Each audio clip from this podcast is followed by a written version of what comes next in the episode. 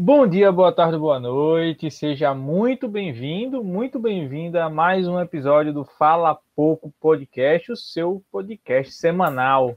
Meu nome é Rinaldo Pedrosa. Meu nome é Humberto Petrilli.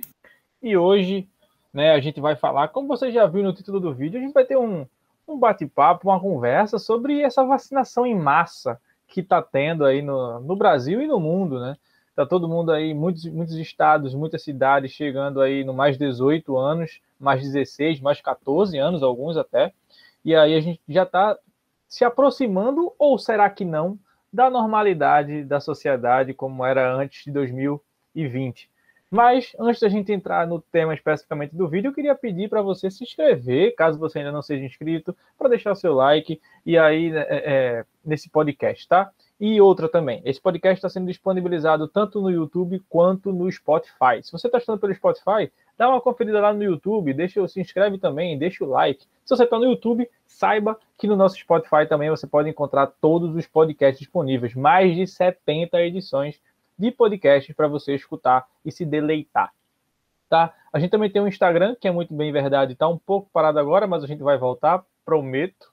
Tá? A gente vai voltar com os conteúdos lá que lá você pode encontrar, lá é mais voltado para a sétima arte, tá? Então você vai encontrar crítica, perfil, artigo e, e, e GTVs também. Nesses GTVs, eu, Léo ou Humberto, a gente fala sobre tudo que envolve a sétima arte. Então você vai ver a gente falando sobre um filme, sobre uma série, sobre um ator, sobre um diretor e por aí vai.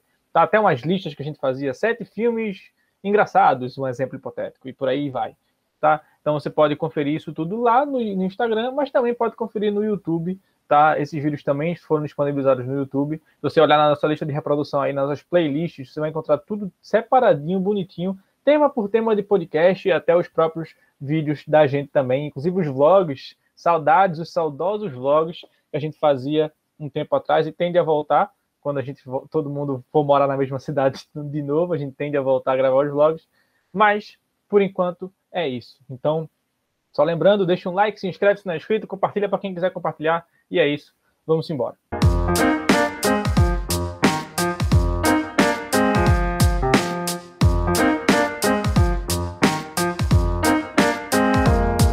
Bom, esse assunto de vacinação, para mim, pelo menos, eu acredito que para todos os nossos ouvintes e todas as pessoas que estiveram, né, é, nesse, nesses últimos anos, nesses últimos dois praticamente, né, não, nesse, último, nesse último ano, no caso, esperando né, essa, essa, esse desfecho do que seria a pandemia e tudo, todas as relações que envolvem o coronavírus. Mesmo que depois que, que a vacinação se, se encerre, né, colocando entre aspas, que, que ela, quase todas as pessoas já estejam vacinadas e as pessoas que não estejam vacinadas ainda tenham a oportunidade de vacinar. Quando tudo isso já estiver fechado, a gente espera né, que o contexto global volte na, na, nas perspectivas que a gente tinha antes né, do mundo do mundo coronado. E eu, eu acho muito interessante começar falando dessa vacinação, porque porque a vacinação em si, né, e todos os assuntos que envolvem, a gente tem inclusive vários podcasts que quando, de quando começou a pandemia, quando a gente ainda nem sabia o que era o coronavírus, quando a gente ainda pensava que isso podia ter chip, que podia ser uma arma biológica dos Estados Unidos ou da China, quando a gente ainda não tinha tanto conhecimento sobre o que estava acontecendo, ninguém nem sabia o que estava acontecendo, para onde a gente ia, o que, que isso ia dar. É, a gente tem vários podcasts falando sobre isso e também um podcast falando de teorias das conspirações, onde, onde a gente também cita um pouco dessas pessoas que têm essa essa falta de empatia mascarada por uma conspiração gigantesca em relação a, a, a tudo que envolve a vacinação. E Agora que a gente está chegando, pelo menos no, nessa, nessa, reta final da vacinação, como o Rinaldo já disse na nossa apresentação, já tem cidades que já estão até vacinando mais 14, né, nessa, nessa faixa etária, e o que antes parecia uma coisa impossível, né, quando a gente ainda estava pensando em, em, vacinar os profissionais da saúde, depois os idosos,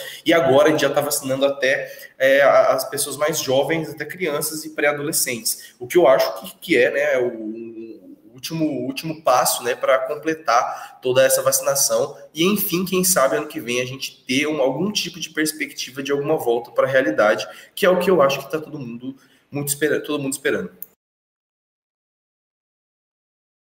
Pois é, né? O início da. Falando especificamente de Brasil, né? Porque a gente vai falar de mundo, cada país teve a sua velocidade. Mas falando especificamente de Brasil, a gente começou, demorou muito a começar a vacinação Começou lá com a, a vacina do Coronavac, lá do, do Butantan, que virou quase um, uma arma política do Dória, né, contra o Bolsonaro, porque a gente tem um presidente que é claramente contra, contra a vacina, que faz com que todo mundo que apoia ele também seja contra a vacina e cria diversas teorias da conspiração envolvendo ela.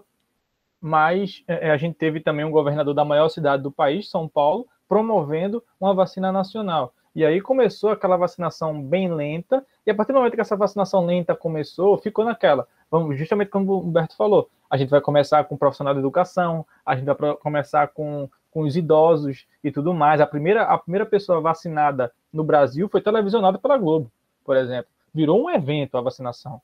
E tinha que ser, por todo, tudo que estava sendo comentado, toda a expectativa que estava sendo criada em torno da vacina e todo o trabalho que o nosso, sistema, nosso é, é, executivo estava fazendo para boicotar a vacina, precisava de um contragolpe, vamos dizer assim, por parte da mídia, por parte do, das outras pessoas que apoiam a vacina. Então, teve todo esse processo e foi um início muito lento. Depois a gente começou a chegar com outras vacinas, chegou a Pfizer, chegou a AstraZeneca, e, e depois que chegou, começaram a chegar essas outras, essas outras, é, é, outras vacinas de outras empresas, é, começou também aquela questão de você ser sommelier de vacina e você escolher qual vacina você queria tomar. E aí tinha gente que ficava perguntando: ah, tomou qual vacina? Aí, ah, tomei AstraZeneca. Ah, só quero tomar se for Pfizer, ou vice-versa, sabe? Então, teve, a gente teve essa fase também, a gente não tem nenhuma vacina, depois começa a ter vacina até demais, assim, questão não de, de quantidade, mas de variedade, e aí as pessoas querem escolher, ah, só tomo tal, não tomo a outra, porque a reação de uma era, era mais pesada do que a reação da outra. E, enfim, é, a gente teve também essa fase. E hoje, né, era, era surreal pensar no início do ano, que quando a gente começou a vacinação no início do ano, era surreal pensar que ia chegar em agosto e a gente ia estar no mais 18. A velocidade que começou lá atrás, a projeção era de que as pessoas só fossem ficar vacinadas realmente. Em, em, estudos mostravam que em 2022, 2022, 2023, que toda a população brasileira estar vacinada. E hoje, claro que ainda falta muita gente, mas pelo menos os mais 18 aí já em algumas cidades já estão a maioria com a primeira dose, sabe? Recife chegou mais 18 umas duas semanas atrás, salvo engano. E agora já está para 16. Tem algumas cidades que eu já vi está para 14. João Pessoa, inclusive, salvo engano, está para 14 anos já o agendamento. Então, assim, a gente aumentou uma velocidade tão grande e a organização, que muito dessa organização deve-se ao SUS, se não 100% dela, mas muito dessa organização deve-se ao SUS, e deve também a, a, aos estados, de prefeitos, governadores que estão conseguindo organizar bem essa distribuição de vacina, né? E, enfim, a gente vai chegando nessa fase dos 18 anos e eu me vacinei quarta-feira, a gente está gravando esse podcast na sexta, eu me vacinei na quarta-feira, dia 25, 24, hoje é sexta, 27, quinta, 26, quarta-feira, 25. Eu tomei a primeira dose, a vacina que eu tomei foi a Coronavac, e aqui tá assim, aqui em Recife, onde eu me vacinei, tá bem variado. Se você for num posto, é, Pfizer, se você for no outro posto é AstraZeneca, se você for no outro posto é Coronavac, e muda todo dia. Todo dia. Num posto hoje é Pfizer, amanhã pode ser outra, e ninguém sabe. E é, é, é, é um tiro no escuro justamente para evitar que as pessoas fiquem escolhendo que vacina tomar. E enfim, é, muito feliz por estar tá essa primeira dose vacinada assim, a segunda já é mais próximo, né? Que a Coronavac dá aí esses 28 dias, 20 dias de, de diferença. Já tem outra com a AstraZeneca que é 3 meses. E aí, enfim, feliz por ter tomado a primeira dose, ansioso pela segunda e ansioso pela volta à normalidade, que a gente vai discutir um pouquinho mais na frente. Mas e aí, Humberto? Já está vacinado, primeira dose, já tomou até a segunda, como é que está aí em Gurupi? Aqui no Tocantins já estão vacinando agora os mais uh, acima de 18 anos, e eu acho que logo, logo vai vacinar uh, eh, para baixo dos, dos 18 também. Isso porque, isso porque eu, acho, eu acho muito interessante também salientar como que a galera mais jovem foi, assim, caiu matando em cima da vacina assim que ela que teve a liberação. Porque muitas pessoas mais velhas, isso é uma coisa factual, muitas pessoas que inclusive relacionam com uma coisa muito interessante que você disse, que eu vou até, vou até começar comentando. É, a gente está agora quase que nessa reta final da vacinação, e ainda por cima com vários e vários fatores internos, principalmente internos, por incrível que pareça, e externos que nos impediram, né, que dificultaram a gente a conseguir ter essa vacina. Falar mal do presidente, falar mal do Bolsonaro, já é algo que é quase que redundante no cenário político, econômico e social que a gente está vivendo no, no nosso, nosso ano de 2021 e mas ainda assim é algo que nunca nunca sai de moda, é sempre sempre totalmente válido, porque as, as, as, as maiores dificuldades que a gente teve praticamente em relação a tudo, inclusive fatores externos e internos, estão relacionados à postura do nosso do nosso presidente. Mas, né, salvo todas essas coisas ruins, vamos tentar focar nesse podcast não nas coisas ruins, mas nas coisas boas, afinal agora a gente já está num, em, uma parte em uma parte do processo muito muito esperançosa mas é, aqui, aqui, no, no Tocantins a gente já está tendo essa vacinação. E a galera que é mais velha, que normalmente é apoiadora do, de, desses, desses movimentos conspiracionistas, é, que, que, normalmente tem uma, uma, resistência muito maior a ir, a ir querer ir tomar vacina por diversos fatores, ou por medo de, de, de pegar quando estiver indo, ou por medo de, de pegar quando tomar vacina, ou por medo de ser incrementado um chip chinês que consiga controlar a vida das pessoas. Isso é, são, são fatores que dificultam essa geração a, a entender a importância de tomar a vacina. Mas a galera mais nova sempre, assim que liberou, todo mundo estava louco para conseguir tomar, porque afinal é a galera que mais sai, é a galera que mais entra em, que mais se relaciona e se interrelaciona. Aqui já está quase finalizando a primeira dose dos, do, da galera que vai até os 18 anos e logo, logo, daqui a uns três meses, salvo engano, daqui a dois meses, porque se eu não, se eu não me engano, diminuiu né, o tempo de, de espera para chegar, a gente já vai ter a segunda dose e a galera mais nova também está indo em cima para tomar. Isso eu acho uma coisa muito interessante e esperançosa no sentido de, de, de não só de saber, né, que como é a galera mais nova, a galera que mais se relaciona, que agora já vai estar vacinada, então a probabilidade de se pegar, de se contaminar pela, pela Covid diminui drasticamente, muito, muito mais do que, do que a vacinação é, pioneira que teve na, nas pessoas mais velhas. E E eu acredito que, que até ano que vem, né, a gente já vai estar totalmente vacinado, todo mundo, muito provavelmente, e voltar a, a uma, entre aspas, normalidade, né? E o, o, que, o que é bem interessante, pensar sobre essa normalidade, porque agora a gente é, tudo que acontece na história, ela muda, ela muda de alguma forma, de alguma forma a, os eventos que virão, né, depois, depois do corrido. E, e, eu acho que a pandemia, né, parando assim para pensar nessas mudanças que talvez possam ocorrer, terão mudanças muito, muito grandes. Mudanças que, inclusive, nós já falamos em outros podcasts, como hábitos higiênicos, hábitos de se relacionar entre as pessoas, a máscara, que é algo que, se a gente para para pensar a um, a um nível não, não médico, né, mas a um nível social, ela virou quase que um, um acessório né, para muitas pessoas. E então, assim, dentre todas as mudanças que vão vir, né, com, com esse mundo pós-coronavírus, né, PC, é, DC, né, depois do corona, é, eu acredito que perto do que das mudanças que a gente achou que nós teríamos há um tempo atrás, elas serão muito pequenas, até porque também a gente já se acostumou com a maioria delas. Todas essas coisas que a gente fala sobre a pandemia são coisas que a gente já faz praticamente automaticamente. Uma coisa que é uma reflexão mais assim particular, mais pessoal de cada um, né? Que pelo menos foi uma coisa que eu reparei, eu percebo que meus pais, por exemplo, eles têm muito mais dificuldade de lembrar de usar máscara quando eles vão sair do que eu e do que principalmente pessoas mais novas do que eu. Isso porque a gente já está mais acostumado, é mais fácil para a gente entender. Então, assim, eu acho que a nossa geração talvez vai ser a geração que vai mais sentir essas mudanças que virão agora, né, próximas ao mundo pós-corona. Pós, pós e mas assim, eu estou ansioso para que para que todas as pessoas tomem essa segunda dose, ou pelo menos a maioria das pessoas tomem essa segunda dose, mesmo que, que sejam obrigadas, as pessoas mais velhas, a irem tomar, para que a gente possa ter uma perspectiva real assim de, de um mundo mais é, desintoxicado. É, pois é, e assim, só um, um ponto que assim, a gente fala do Brasil, mas não tem só doido de vacina no Brasil, tá? Não tem só pessoas assim que, ah, eu não quero tomar vacina porque não sei o quê. Não é só no Brasil que tem isso, é no mundo todo. Como no Brasil a gente tá aqui, a gente acompanha mais de perto, mas tem todos os países tem as pessoas mais céticas na questão da, da vacina. E enfim, pelo menos na, na, minha família tem alguns, mas meu pai e minha mãe são bem. Ambos se vacinaram e eu também agora. Chegou a minha vez. E entrando no, no tópico do, da, da questão do, do futuro, né, do que vem pela frente, é, falando especificamente da, da universidade, a Universidade Federal aqui da.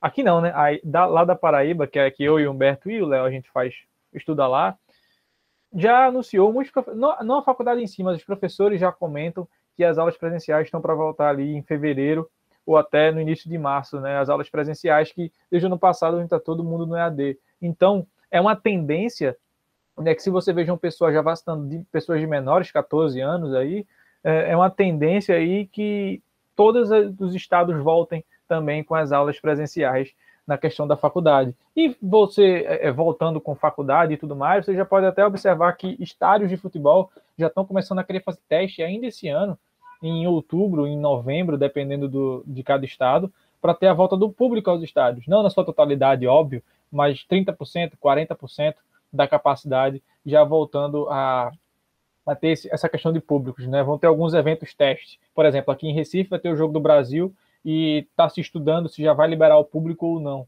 O jogo vai ser em setembro. Então, é, são todas essas, essas questões que são, são levantadas. E assim, isso já é um início, claro que o início no, no real sentido da palavra início de uma volta ao, à normalidade, né? Não acredito que vá ser de uma vez, até porque não pode ser de uma vez, até porque a gente está vendo aí todas as questões de variantes, né? Muito comentada a variante Delta, e enfim, mas a gente já vê uma tentativa de volta à normalidade, não que, não que em algum momento a gente teve um lockdown de 100% de toda a população brasileira. A gente não chegou a ter isso. A gente sempre é, é, tentava dar um passo maior que a perna, isso durante a pandemia, ainda no auge da pandemia, a gente sempre tentava dar um passo maior que a perna e reabrir alguns bares, e reabrir alguns restaurantes, e reabrir alguns eventos, e acabava dando merda. Eventos até clandestinos nunca deixaram de ocorrer e é que sempre acabava dando merda. Então, enfim, é, é, são situações como essa que trouxeram a gente até aqui. Mas agora, de uma forma mais segura, creio que já esteja em tempo de realmente começar essa, essa reabertura de, de alguns eventos, de alguns shows e, e restaurantes e bares que já, já estão abertos, mas assim, aumentar a capacidade, vamos dizer assim. Então, creio que no, esse ano já vão começar algumas coisas, mas creio que no ano que vem, no máximo até a metade do ano ali, eu acho que a gente já vai estar podendo andar até sem máscara na rua. Assim espero, assim eu torço e assim eu aguardo ansiosamente. Com certeza. E a, além dos estádios, né, com a volta dos cinemas e essas outras, outras áreas de entretenimento, que inclusive bares que agora ficam abertos até meia-noite, tem aquela capacidade máxima de quatro pessoas por mês, etc., com algumas restrições, mas cada vez mais a, é, isso, isso deixa, isso vai deixando né, de ser algo 100%. Afinal, aqui no Brasil, como você mesmo disse, é, aqui já a quarentena nunca de fato existiu, assim, uma quarentena propriamente dita, era praticamente, é, é, como, fazendo uma analogia bem, bem fraca, assim, mas é como se fosse um portão, esse portão nunca deixou de estar aberto, o que diminuiu foi apenas a passagem de pessoas, né, que poderiam passar por ele ou não, né, e de maneira escondida, de maneira, de maneira, assim, clandestina, mas é, ainda assim, ainda assim a gente já vê uma perspectiva de volta. E uma coisa que eu acho muito interessante, pensando também nessa, nessa volta né, do, do, do mundo, do, do mundo pós-vacinação, é, é, o conceito de AD, né, de, de produtos eletrônicos e, e, e, a era digital de uma maneira geral, né. A gente está vivendo agora a quarta revolução do marketing, se eu não me engano, ou a quinta, que é a, a revolução das, das, tecnologias, né? As pessoas agora elas ficam mais tempo no computador praticamente do que fora do computador. se a gente fosse analisar de uma maneira mediana, principalmente as pessoas de classe média, principalmente os estudantes, as pessoas que agora se, ad se adaptaram ao home office, ao home office, estão passando mais tempo nos computadores do que fora de casa, dentro de casa de uma maneira de uma maneira geral. E os produtos eletrônicos também cresceram de uma maneira absurda, com um computador que antes era, era numa faixa, um computador básico, um notebook básico, que antes era numa faixa de dois mil reais, agora você não consegue encontrar por menos de três mil reais, de até quatro mil reais. Isso porque as pessoas estão vendo essa necessidade. Já não é mais um bem de luxo, e sim é um bem de trabalho. As pessoas estão usando como ferramenta de trabalho, como ferramenta de lazer, como ferramenta de estudo, e, e, e cada vez mais isso tende só a crescer. As escolas né, e as universidades que, que se adaptaram para o estilo híbrido, que é que consiste em, em aulas né, é, divididas entre o estudo presencial e o estudo online, é, eu acho que esse é um conceito que talvez perdure, que talvez fique nas escolas e, e, talvez até nas universidades. Isso porque isso já era algo que, que, que, uma hora ou outra iria acontecer. A pandemia foi só um catalisador dessa revolução tecnológica. Afinal, o mundo é digital, o mundo é online praticamente hoje em dia. Então, assim, é, para esse novo ano que vai vir, eu, não tenho tantas expectativas no que, no, no, que diz respeito ao fim do EAD, ao fim do home office, porque afinal isso é uma coisa fa factual e para alguns é uma coisa fatídica, para as pessoas que preferem é, o mercado, o mercado físico e preferem o estudo físico e preferem essas relações interpessoais é, fisicamente falando. E cara, esse negócio do, do home office é real, porque a empresa que eu estagio, ela é de São Caetano, lá de São Paulo. E eu estou em Recife e futuramente vou para João Pessoa.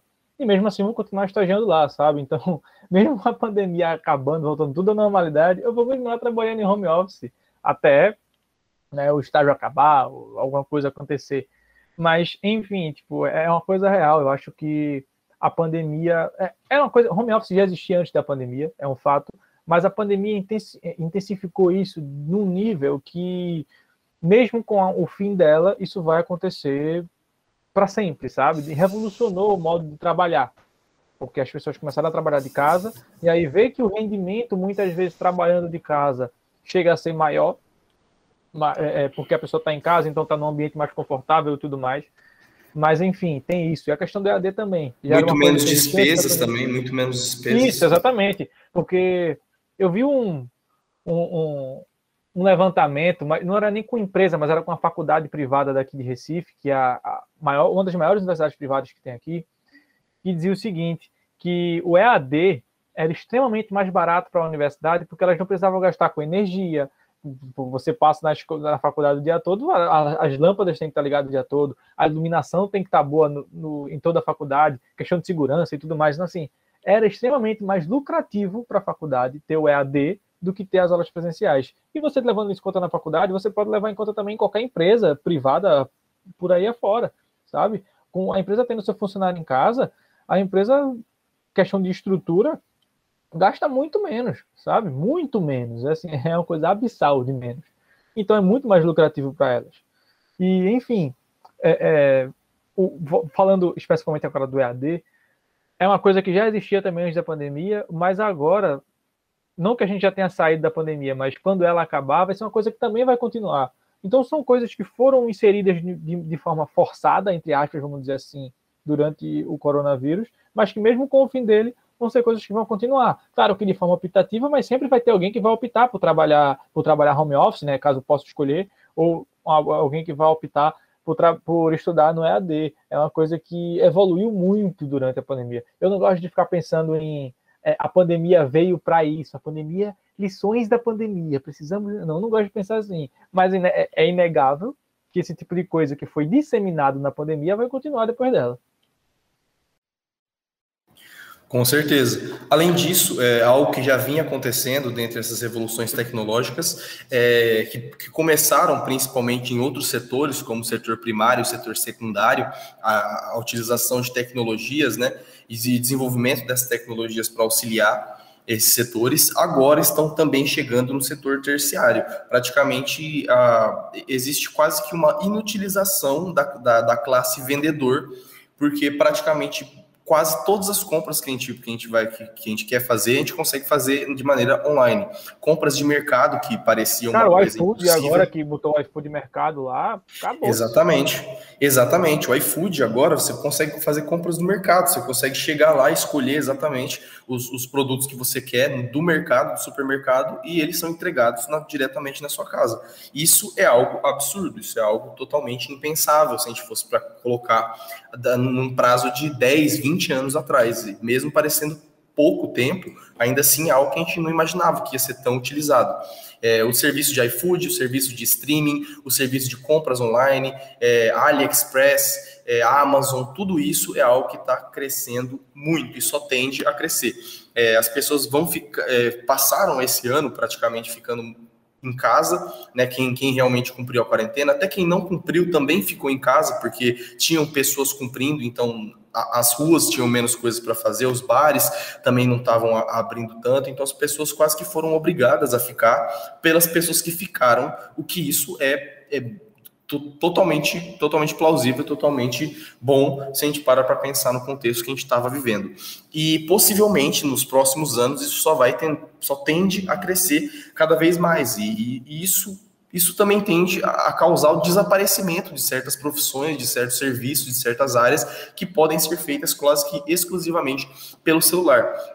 Uma coisa, uma reflexão que é muito interessante de ser feita nesse, a respeito disso é que o iFood, por exemplo, ele é o maior serviço de, de, de, comida, né? De, o maior restaurante, entre aspas, do mundo. E ele não tem sequer uma loja física, ele não tem sequer um restaurante, ele não tem um cozinheiro, não tem ninguém que cozinha no iFood.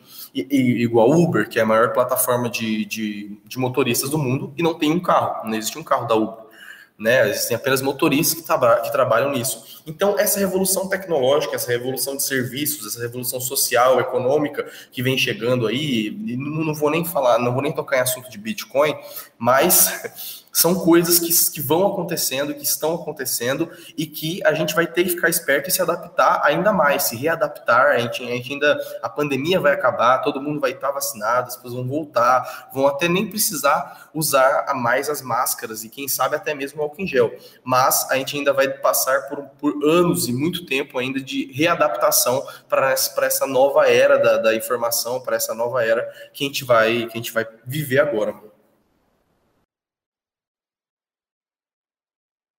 Pois é, cara, pois é, é, eu acho assim que vai muito na linha até do que eu já estava falando, né? Coisas que se intensificaram na pandemia e que vão ficar para sempre, sabe? Porque a, muitas coisas ficaram muito difíceis na pandemia, óbvio, mas também algumas coisas foram mais fáceis, como a gente está citando a questão de fazer compras.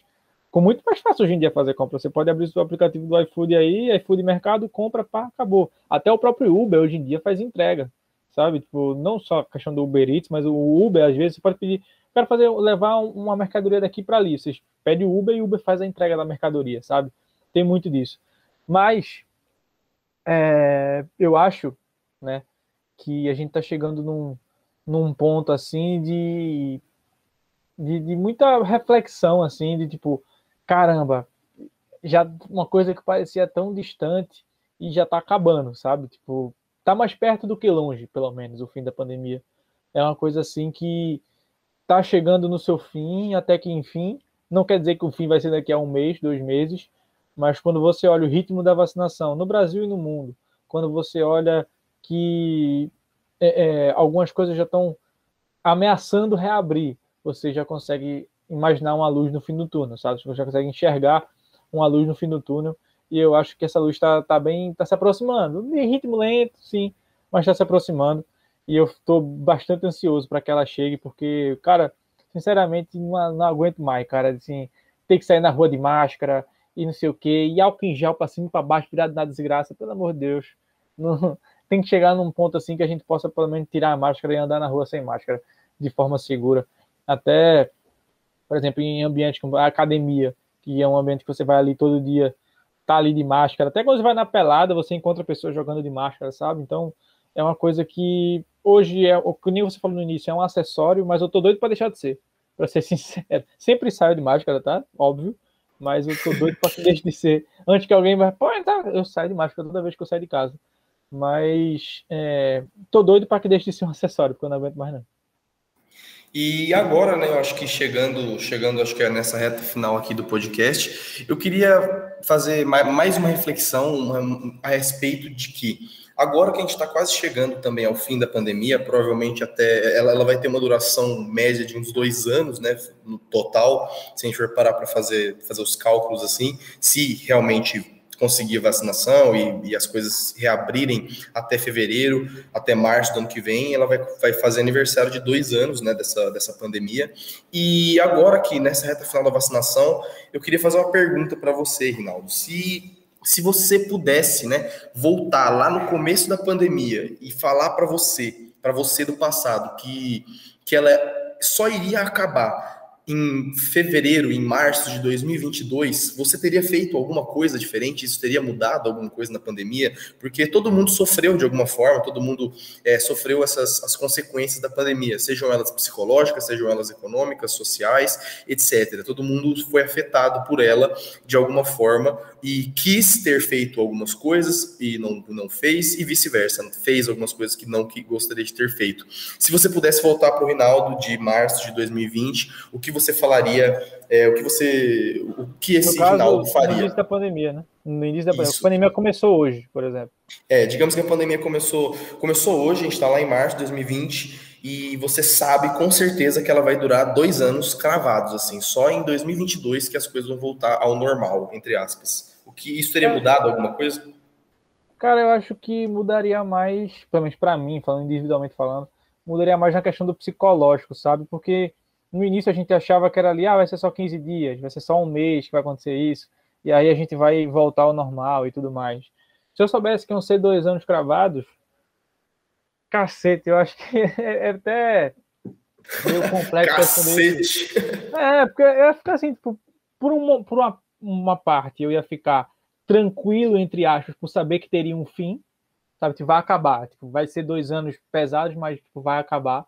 Mas também, por outra parte, ia ficar, tipo, cacete, dois anos nisso aqui, dois anos enfurnado dentro de casa, sabe? Tipo, tem esses, esses dois modos de ver, do copo meio cheio e do copo meio vazio. Eu acho que eu veria do copo meio cheio, porque você fica naquela, quando é que isso vai acabar? Quando é que isso vai acabar? Quando é que isso vai acabar? E você não tem uma resposta. Se eu tivesse essa resposta de, tipo, sei que vai acabar daqui a dois anos, eu acho que eu ficaria mais. Claro que todo mundo ia sofrer, tanto na parte financeira quanto na parte da saúde, com medo de pegar a doença, mas tirando isso de consideração, eu acho que as, as pessoas iam tender a ficar mais tranquilas, sabendo que teria um fim e sabendo que em algum momento, mais que demorado, voltariam à realidade, sabe? E eu acho que eu, eu enxergo por aí. Não, eu acho que o que teria mudado seria que eu teria ficado um pouco, na medida do possível, mais tranquilo em saber que em algum momento isso ia acabar e eu ia poder voltar a ter uma vida normal com todas as pessoas ao meu redor, sabe? E, e você? Eu, eu faço minha as suas palavras. Essa analogia do copo meio cheio, meio vazio, eu achei perfeita. Mas, assim, é, quando, quando eu soube da pandemia naquela época, né? A gente achava que ia ser só uma coisa rápida, de 15 dias, etc mas logo que a gente percebeu que aquilo duraria muito tempo, para mim é como se alguém tivesse jogado esse copo pela janela, sabe? Como se tivesse, não tivesse nenhum copo, nem meio cheio, nem, nem meio vazio, simplesmente não existisse mais nada e até que alguém viesse com um copo novo. Então, assim, é, eu acho que se, se, eu, se eu soubesse com certeza o prazo que ali ia durar e o tempo que ele ia durar, é justamente isso. Ao mesmo tempo que eu pensaria que são só dois anos, eu pensaria, putz, são dois anos que eu vou ter que ficar nessa situação. Então, mas eu acho que seria, eu acho que eu aproveitaria mais de certa forma, porque os primeiros meses da pandemia, o primeiro, os primeiros primeiro tempo da pandemia, porque eu não sei se, se, se é uma, uma, perspectiva individual ou para muitas pessoas, eu acho que aquele período lá, eu acredito que para todos foi um período um pouco melancólico, um período um pouco, um pouco assim, é, sem sentido, por meio que um purgatório, né? Porque ninguém sabia quanto que realmente ia durar, ninguém estava sabendo dar uma resposta, nem a ciência, nem a religião, nem a faculdade, nem nossos pais, ninguém sabia de fato que estava acontecendo, então não tinha nenhum tipo de perspectiva de nada. Então, esse, esse purgatório sem perspectiva, sem, sem um, uma perspectiva de quando ia voltar, de como que ia funcionar esse, esse tal EAD, como que ia funcionar essa, essa quarentena, os, esse funcionamento de bares, como que, como que, a gente, que, que as pessoas, né, a sociedade se virar economicamente, socialmente, é, eu acho que talvez eu teria aproveitado um pouco mais, é, não me desesperado tanto, né? Ou é, esse desespero ele pode ser considerado tanto desespero ansioso quanto um desespero no sentido de, de, de, de, melancolia mesmo. Eu acho que eu teria ficado mais tranquilo, sabendo que isso teria realmente uma validade e sabendo, obviamente, dessa, dessa validade. Mas no fim das contas, né? E eu acredito que de fato não mudaria praticamente, praticamente nada, não mudaria tanto, porque a pandemia ela ia acontecer é, as pessoas elas iam se isolar, tudo que aconteceu provavelmente aconteceria. Talvez as pessoas, é, se, se todo mundo né, tivesse esse tipo de conhecimento, todo mundo iria se isolar de verdade, iria fazer a pandemia de maneira correta. É, e isso talvez duraria menos, mas assim, se fosse uma, uma coisa mais individual, né? Esse seria um embate mais pessoal, um embate mais individual. É, eu acho que talvez não mudaria, não mudaria tanto. Mas de qualquer forma seria muito bom saber, né? Quanto tempo quanto tempo é, que ia durar. É, porque eu, acho que assim, aqueles primeiros 15 dias que a gente achou que ah, vai ser só 15 dias, meio que se viu como, não, 15 dias de férias, assim, sabe? Você meio que, ah, 15 dias de férias. Quando passam os 15 dias e você vê que não tem uma perspectiva de fim aquilo ali, que era muito maior do que você pensava, chega nessa fase da melancolia que você falou, você fala assim, meu Deus, e agora? Tá ligado? Tipo, até quando isso? E você sabendo que durariam dois anos, né, que foi o, o prazo que a gente está estipulando, e que realmente eu acho que vai durar, acho que, por exemplo, realmente vai completar aí é, é, dois anos de pandemia e aí as coisas começam a voltar ao normal. Porque eu lembro muito que o pessoal falava, não, porque chegou num ponto que todo mundo falava, quando começou a sair a questão da vacina. Não, porque vai, vai passar esse ano aqui, 2020, e aí em 2021 saiu a vacina, com dois meses todo mundo está vacinado, voltou todo mundo ao normal agora, né? Tudo acabou. E não foi assim, né? Eu lembro até alguns memes do Twitter que falavam assim, era, era mais ou menos assim, chega, chega alguém do futuro que um viajante do futuro chega em 2020 e pergunta em que ano estamos? E a pessoa fala, a gente está em 2020. E aí o cara vai e fala, putz, o primeiro ano da pandemia ainda. E, tipo, tinha alguém, é, tipo, a reação da pessoa que estava em 2020 era tipo, caralho, como assim o primeiro ano da pandemia? E realmente, 2020 foi só o primeiro ano da pandemia. Brincando, brincando, 2021 já foi, já tá indo embora, já tá em agosto, chegando em setembro. É, tá em agosto, chegando em setembro. Faltam, faltam quatro meses, só quatro Exatamente, meses para tipo, 2021 foi embora assim um ano, velho, que Tipo, se 2020, 2020 foi um ano de choque, assim, ninguém sabendo o que estava acontecendo, 2021 foi um hiato.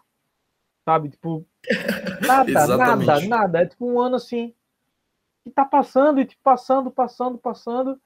E a gente na expectativa de vai mudar, vai mudar, vai mudar. Começa a mudar, mas ainda não mudou de fato. Então, assim, realmente 2020 foi o primeiro ano da pandemia. 2022 tende a ser o, o fim dela. Então, eu acho que se eu chegasse lá em 2020 e eu soubesse que em 2021 a gente ainda está mais ou menos nessa situação, é, eu teria ficado um tanto, depois daqueles 15 dias iniciais, eu teria tido mais calma, assim, falando, não, vai ter isso aqui, mas aí já já acaba, já já a gente volta ao normal e tudo mais. É só se cuidar, não pegar a doença, que, que fica tudo bem. Eu acho que é por aí. E, bom, é, eu, acho, eu acho que é isso. É, se você assist, se você ouviu né, até aqui, se inscreva, não deixe de compartilhar esse podcast aqui nas suas redes sociais. Já compre o seu ingresso para o Lula Palusa, que vai ser em março do ano que vem. Provavelmente a pandemia já vai ter acabado. E Rock entra, entra. Tá aí, né?